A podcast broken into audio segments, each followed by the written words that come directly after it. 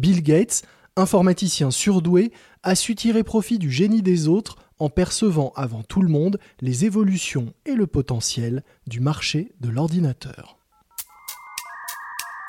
Un voyage orbital qui porte le nom d'Internet. Une sorte de Minitel à l'échelle planétaire. Un centre de documentation. C'est le nom des nouvelles autoroutes de l'information.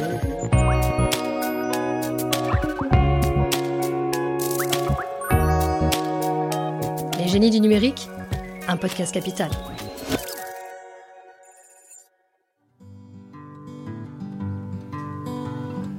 Né le 28 octobre 1955 à Seattle, dans l'État de Washington, d'un père avocat et d'une mère professeure d'université et femme d'affaires, William Henry Gates, dit Bill Gates, se passionne très jeune pour l'informatique et la programmation de logiciels.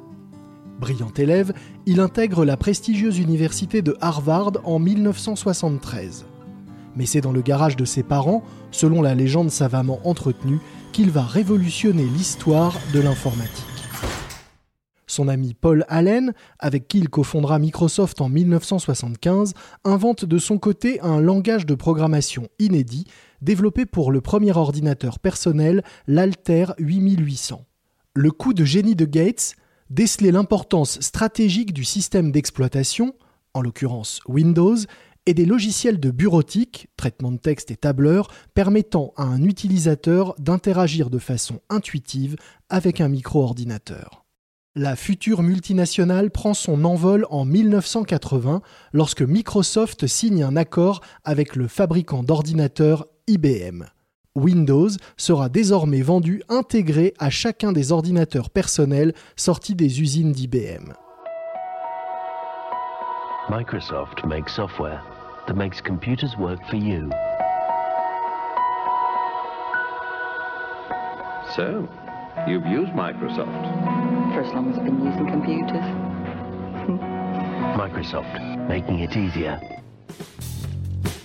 Microsoft entre en bourse en 1986, provoquant l'enthousiasme sans réserve des investisseurs. Le même jour, Bill Gates devient milliardaire.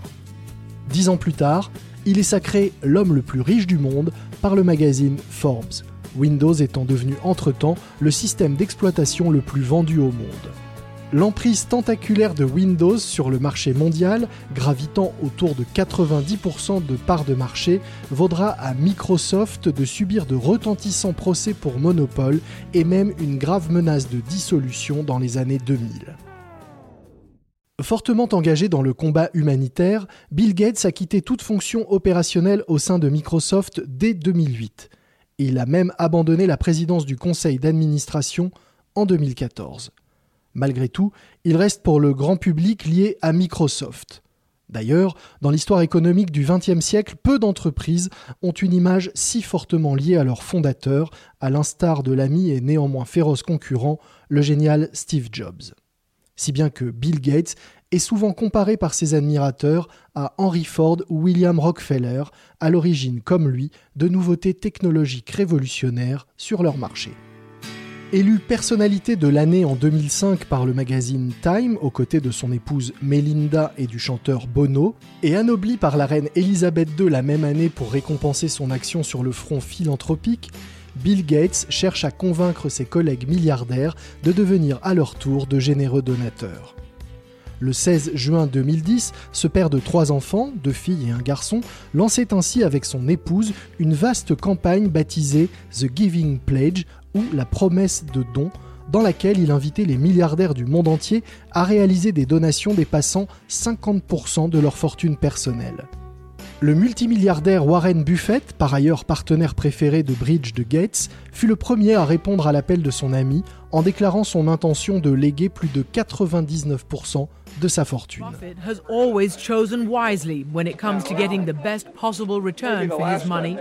So the bulk of his fortune, 75%, will be invested with the Bill and Melinda Gates Foundation. Le 6 juin 2017, la SEC, l'organisme fédéral de contrôle des marchés financiers, révélait que le fondateur de Microsoft venait de faire don de 5% de sa fortune, soit 5 milliards de dollars, à la Bill et Melinda Gates Foundation en se délestant de 64 millions d'actions Microsoft dont il ne détiendrait plus que 1,3% des parts. Au total, les époux Gates auraient donné près de 34 milliards de dollars depuis 1994. En février 2017, sur CNN, Bill Gates estimait qu'il devrait, ainsi que tous les richissimes contribuables américains, payer davantage d'impôts. Il qualifiait même de régressive la réforme fiscale du président Donald Trump de décembre 2017, octroyant d'importantes réductions d'impôts aux entreprises. Si à 63 ans, Bill Gates semble être toujours un bourreau de travail, il sait aussi parfois lever le pied. Ainsi, il consacre toujours un peu de son temps à la lecture. Selon les informations du site Business Insider, sa bibliothèque personnelle compterait d'ailleurs quelques ouvrages rares, dont un codex de Léonard de Vinci.